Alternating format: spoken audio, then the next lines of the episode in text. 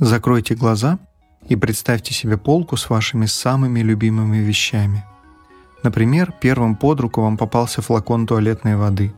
Один только его вид и аромат напоминают вам о дне, когда вы купили его, одели костюм и пошли устраиваться на новую и интересную работу. Или, может, вам на ум пришли кроссовки, даже конкретная модель, в которой вы пробежали свой первый полумарафон – может, первым в голову пришел походный рюкзак, с которым вы поднялись высоко в горы, почувствовали себя настолько свободным, будто оставили все проблемы там, внизу. Скорее всего, любой продукт, который вам действительно нравится, так или иначе связан с какой-то историей или даже с целым набором историй.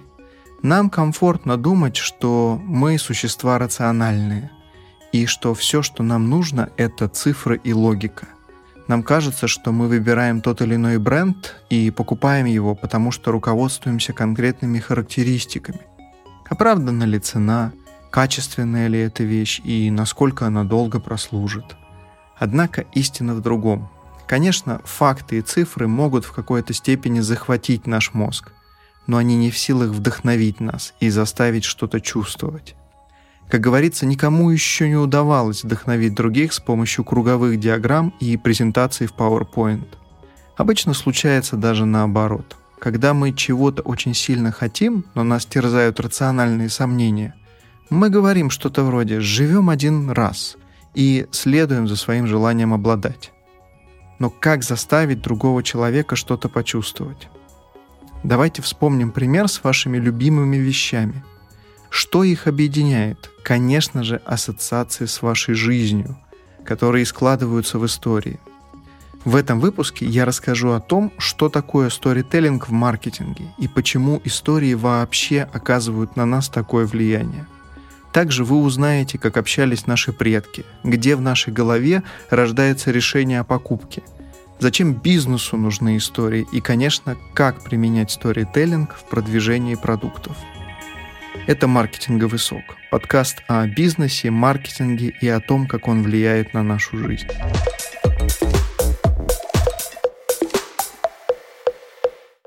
Итак, предлагаю для начала разобраться с тем, что вообще такое сторителлинг и откуда он пришел. По определению, сторителлинг – это комплекс знаний о том, как донести до аудитории нужную информацию с помощью рассказа историй. По сути, сторителлинг похож на короткометражные фильмы. Там тоже есть какая-то основная идея, которая красной нитью тянется через все сюжетные повороты. Вообще, рассказывание историй – это базовая форма человеческого общения. А теперь перенесемся на сотни тысяч лет назад в мир мамонтов, саблезубых тигров и ядовитых ягод. Вы только вдумайтесь, люди ведь рассказывали друг другу истории еще со времен палеолита – когда рисовали на скалах сценки из жизни охотников и собирателей. Это еще и одна из главных причин выживания людей. Потом появился язык, а вместе с ним мифы, легенды и эпос. Вспомните, как бабушки всегда говорят внукам, что, например, врать – это плохо. А вот бабушки с фантазией уже могут поведать сказку про то, как врунишка попадает в нелепые ситуации и спасается, отказавшись от лжи. Помните про наших далеких предков? Сейчас нам уже не нужно спасаться бегством от тигров, но мы по-прежнему учимся по-своему выживать, но только уже в новом социальном мире. Поэтому мы каждый день читаем и слушаем истории о том, как построить отношения, сэкономить или сделать карьеру. Сам термин «сторителлинг» пришел к нам из Голливуда 90-х годов – Предположительно, родоначальником сторителлинга стал Дэвид Армстронг, руководитель компании Armstrong International. Причем изобрел он его нестандартным путем. Однажды Дэвид посещает семинар об управлении персоналом, где рассказывают о том, как правильно доносить информацию до подчиненных. После него Армстронг начинает задумываться о том, а как сделать так, чтобы сухие инструкции и формальные сообщения лучше доходили до сотрудников. Так, в 1992 году появляется его книга «Managing by Storytelling Around – A New Method of Leadership», то есть управление путем сторителлинга, новый метод лидерства, в которой впервые и употребляется термин сторителлинг. Армстронг оказался прав. живое повествование, примеры и правдивость действительно привлекают больше внимания и практически подкупают людей.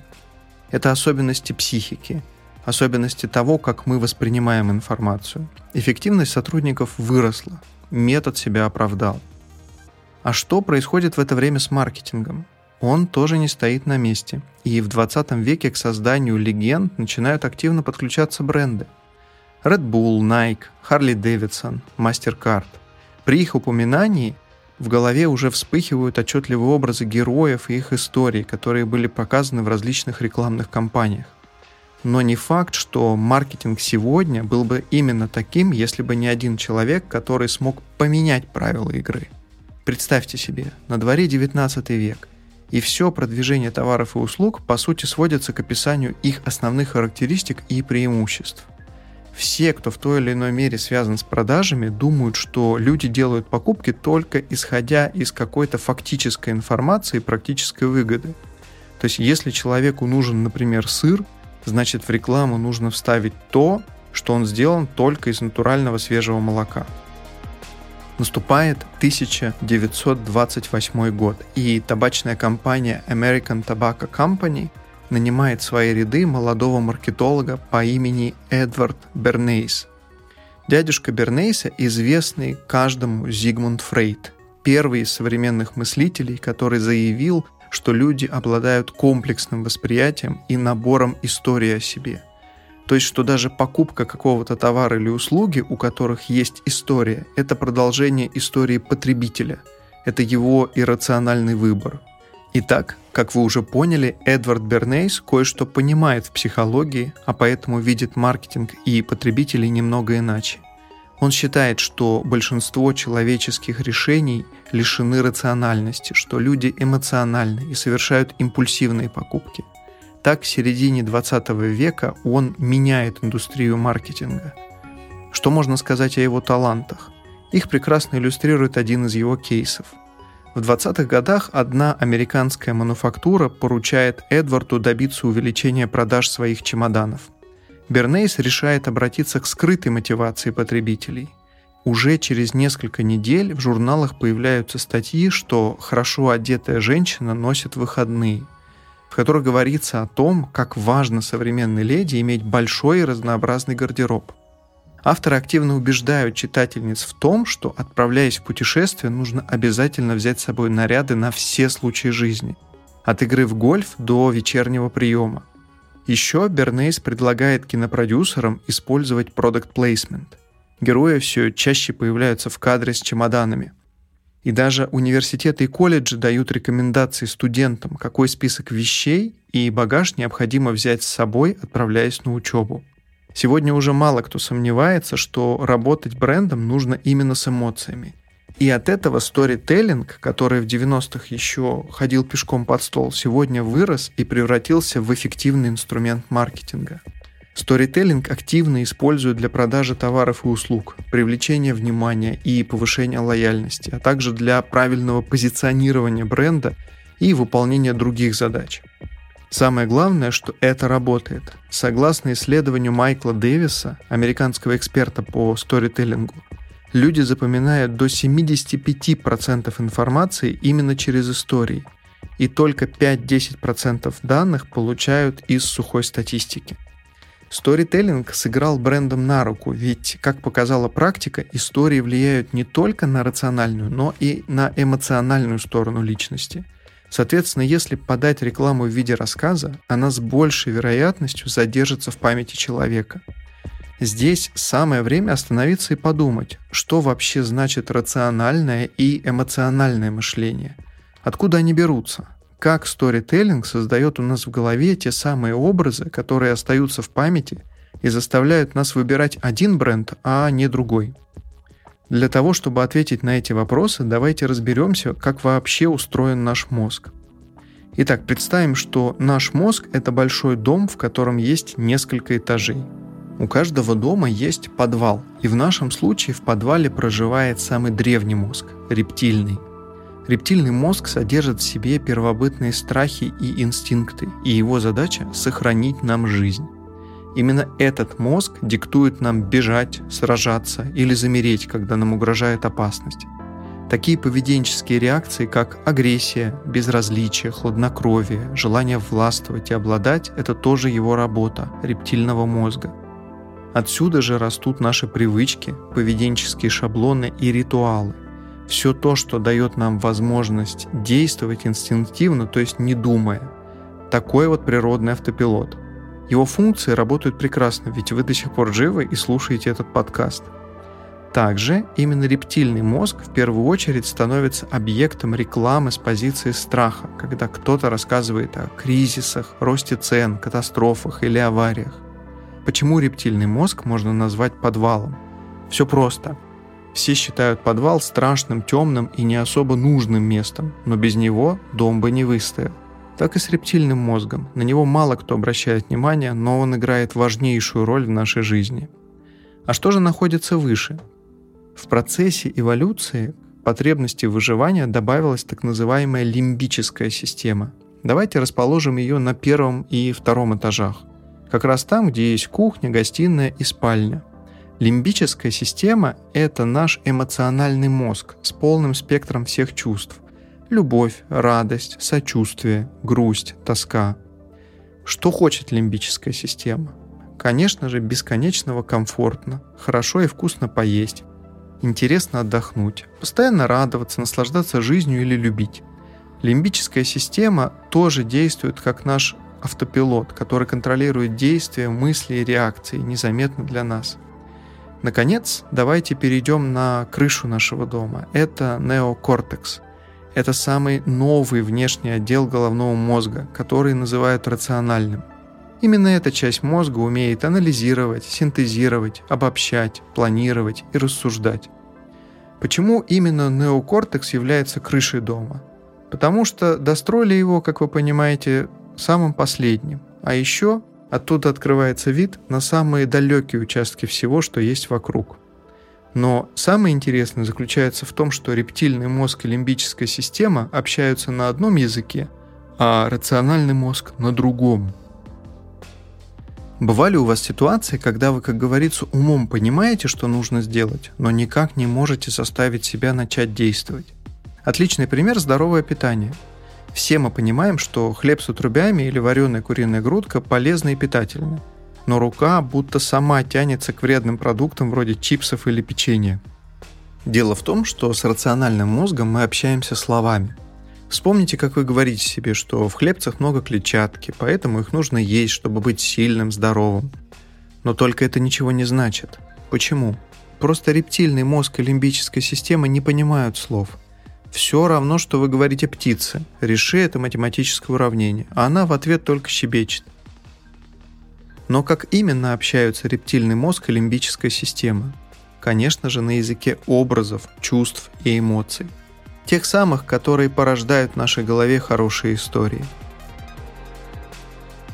Традиционный маркетинг отличается от того, что предложил Эдвард Бернейс.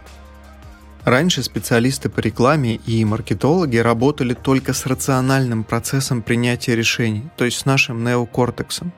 Они были уверены, что потребитель вдумчиво изучает предложение, взвешивает все «за» и «против» и делает осознанный выбор – Сегодня же роль автопилота в процессе принятия решения о покупке уже не ставят под сомнение. Чем еще обусловлена эффективность сторителлинга? Согласно исследованиям, эмоциональные сюжеты способствуют выделению в мозге окситоцина. Это вещество влияет на уровень доверия людей. Они с большим вниманием относятся к персонажам повествования, сопереживают им, ставят себя на их место. Такой отклик становится прекрасной основой для будущих продаж. Истории хороши еще и тем, что они помогают выстраивать своеобразные мосты между брендом и ценностями человека. Эмоциональное обращение способствует тому, что бренд превращается в наш символ, а его история становится частью нашей самоидентификации. Вспомните, как ваш знакомый вегетарианец и защитник природы выбирает только те бренды, которые тоже транслируют ценности, связанные с заботой об окружающей среде через свои истории. Нам нравится быть частью нарратива, и мы воспринимаем себя и окружающий мир через повествование. Поэтому потребителям нравится, когда они чувствуют связь с брендом и становятся частью общей истории. С этой позиции участвовать в одноразовом акте покупки какого-то продукта без образа и философии покупателю просто неинтересно. А вот когда бренд открыто рассказывает о своем опыте, транслирует ценности и предлагает покупателю стать участником нарратива, коммуникация получается более глубокой. Что по сути представлял собой маркетинг вплоть до 19 века? Одностороннюю коммуникацию, направленную сверху вниз, то есть от компании к потребителю.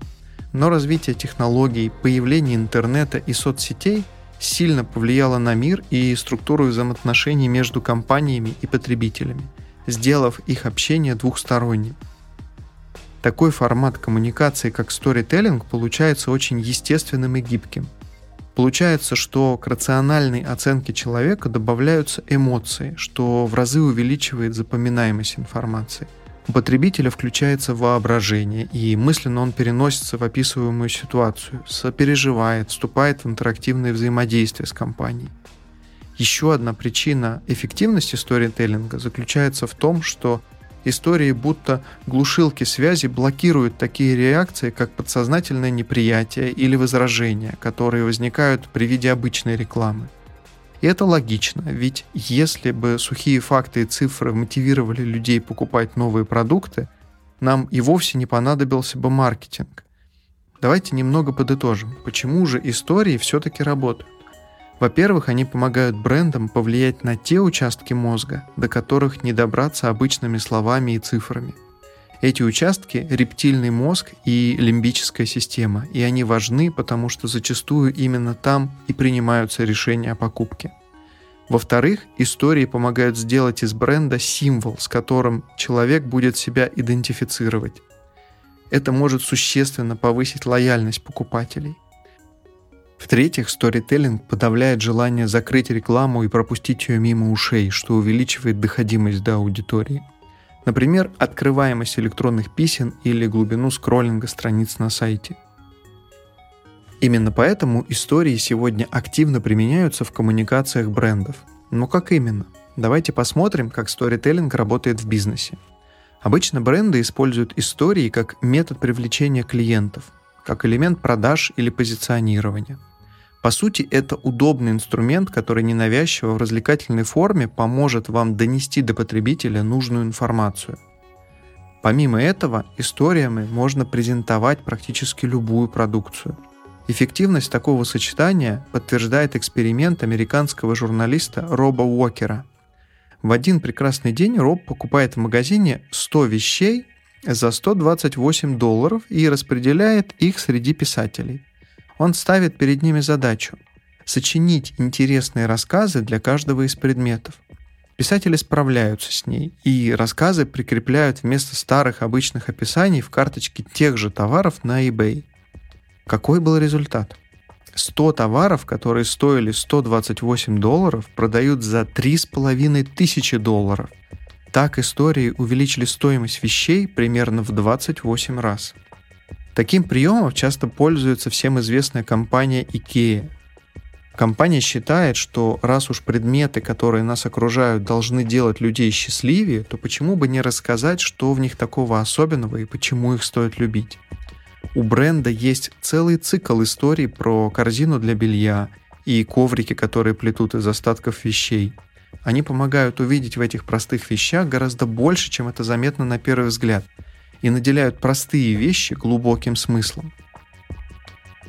Использовать сторителлинг можно и для того, чтобы повысить лояльность потребителей. На этот случай у меня есть тоже один наглядный пример. Представьте, вы руководите частной клиникой, и ваш уровень удовлетворенности пациентов уже долгое время составляет 35%. Это достаточно низкий показатель, и поэтому ваша клиника не очень популярна среди горожан. Да и дотации от государства получаете очень скромные. Именно с такой ситуацией в свое время столкнулась американская больница Lakeland Medical Center. Как они справились с этой неприятной ситуацией? В больницу приходит новый генеральный менеджер и решает повысить уровень удовлетворенности, как вы уже догадались, с помощью историй. Следующим указом он объявляет, что отныне больница делает акцент на сострадании и заботе. Вместе с командой он начинает стимулировать проявление заботы и собирать об этом истории. Всех сотрудников, которые рассказывают историю о заботе в клинике, вознаграждают, а сами истории собираются в общий каталог и транслируются клиентам и их коллегам. Результат превзошел все ожидания. 9 недель и 6 тысяч историй спустя уровень удовлетворенности поднялся до 95%.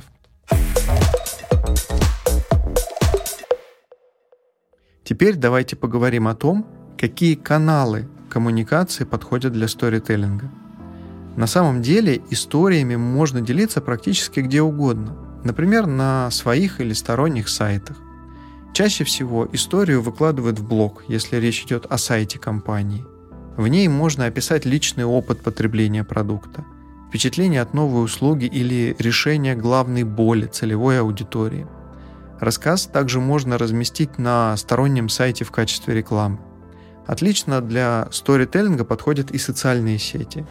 Здесь истории применяют чаще всего, потому что пользователь, заходя в соцсети, больше настроены на отдых и развлечения и готовы воспринимать легкую интригующую информацию. Также блогеры используют сторителлинг, чтобы максимально нативно встроить рекламу в свои посты. Еще одна особенность сторителлинга в соцсетях заключается в том, что бренд имеет прямой канал коммуникации с аудиторией. Это позволяет взаимодействовать с пользователями в режиме реального времени. По сути, люди сами делятся информацией и пишут истории о своей жизни и продуктах, которыми пользуются. Все, что остается компании, собирать эти истории и выкладывать у себя контент пользователей, то есть UGC. Наглядный пример сторителлинга в Instagram показывает бренд Airbnb. Он рассказывает короткие истории под каждым снимком, добавляя фотографии разных квартир и домов с геолокацией и небольшим рассказом о каждом владельце. На мероприятиях и вебинарах сторителлинг также играет важную роль. Например, практически любой спикер перед основной частью выступления рассказывает о себе, своей компании или проекте. В формате истории он дает понять слушателям, чем его опыт полезен и почему стоит прислушиваться к его советам. Но какие существуют правила сторителлинга? Главное – это понимать свою целевую аудиторию и использовать правильную структуру повествования. Давайте возьмем простенький пример для наглядности. Итак, допустим, семья из трех человек планирует сделать ремонт в квартире и решила обратиться в нашу компанию за дизайном мечты. Оказалось, что в квартире стены неровные, дизайн-проект нереализуем – Картинка не соответствует реальности, но мы не отказались и активно взялись за работу. Наложили штукатурку, но прямо во время ремонта соседи сверху залили квартиру. И мы это исправили. Потом в нашей бригаде заболел сотрудник, но мы не растерялись и быстро перераспределили задачи между собой, чтобы все равно закончить ремонт вовремя. В итоге сдали новенькую квартиру с красивым ремонтом. Прикладываем к истории фотографии до и после и показываем результат. Довольная семья в новом интерьере. Мораль истории. Заказывай проект у того, кто его осуществит и кто не боится трудностей. Из чего состоит этот простенький пример? Давайте разберем его по кирпичикам. В любой истории должен быть главный герой. В бизнес-сторителлинге это может быть клиент, чтобы человек сразу узнал себя в герое – а можете быть и вы сами как эксперт или образ вашего бренда, который приобрел человеческие черты, чтобы включить у читателей эмпатию и сопереживание. В нашей истории главный герой – это наша строительная бригада. Помимо этого, у истории должна быть цель. В продающих историях это может быть, например, желание клиента удовлетворить какую-то потребность, похудеть или красиво выглядеть, может быть, улучшить имидж – в нашем случае цель главного героя – это во что бы то ни стало закончить ремонт и сдать его хозяевам срок. И, конечно, в любой истории должен быть свой враг. Это не обязательно конкретный человек или злодей. Врагом может быть, например, стереотип, миф или какая-то распространенная проблема – в нашей истории враг главного героя – это, например, соседи, которые затопили квартиру. Также это можно интерпретировать как некие сложные обстоятельства или вызов, с которым столкнулся главный герой. Наконец, ни одна история не обходится без конфликта и трудностей. Это могут быть какие-то перевороты, внезапные обстоятельства или перемены в судьбе героя. У нас это болезнь одного из членов ремонтной бригады. Все эти элементы сторителлинга создают драматический конфликт, основу действия, которое задает динамику и удерживает внимание. С элементами разобрались. А что насчет сценария? Как написать историю так, чтобы она читалась на одном дыхании, как мини-фильм?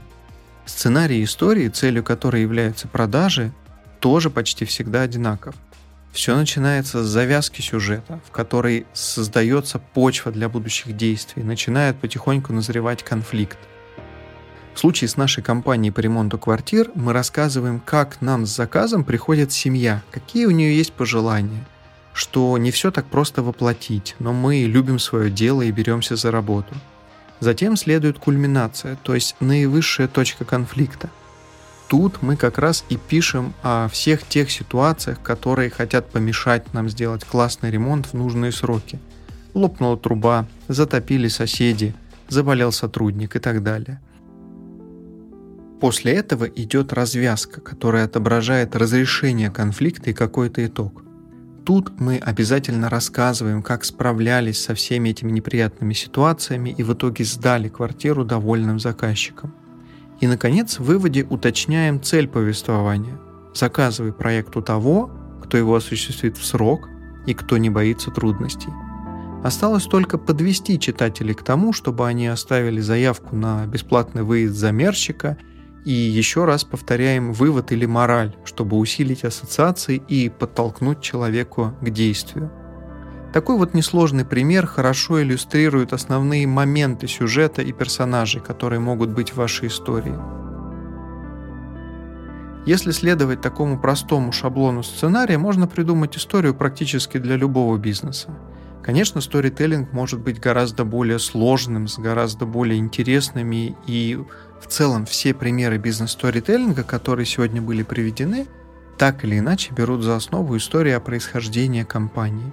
Какие-то моменты корпоративной истории, миссию бренда, продукты и непосредственно покупателей. В одном из этих направлений вы точно найдете вдохновение для хорошей истории в своей компании. Но неужели это значит, что сторителлинг работает только в маркетинге? Вовсе нет бизнесу этот инструмент может пригодиться и для менеджмента внутри компании. Тут все работает предельно просто. В какой сфере нужно решить задачу, в той и можно использовать истории. Как такой прием используют в НАСА? Для того, чтобы сократить число критических ошибок в проектах, в НАСА делают отчеты near misses или ситуации на грани провала. Несколько лет назад в ведомстве столкнулись с неприятной статистикой – Специалисты подсчитали и определили, что читаемость этих отчетов составляет всего 20%, что очень мало для ощутимого эффекта. Тогда показатель решают повысить с помощью старых добрых историй. Проектную команду обучают основам сторителлинга, и она разрабатывает новую структуру отчета, чтобы он не был сухим описанием и стал по-настоящему захватывающей историей. Какой был результат? Читаемость увеличилась на 40%, а количество критических ошибок в проектах упало на 76%. Сторителлинг действительно захватил мир бизнеса и сделал это во всех возможных сферах и формах, а все благодаря тому, что этот инструмент полностью оправдал свою эффективность. Цели могут быть разные – привлечь внимание к продукту или сформировать определенное отношение к бренду – но совсем может справиться один и тот же простой инструмент – хорошая история –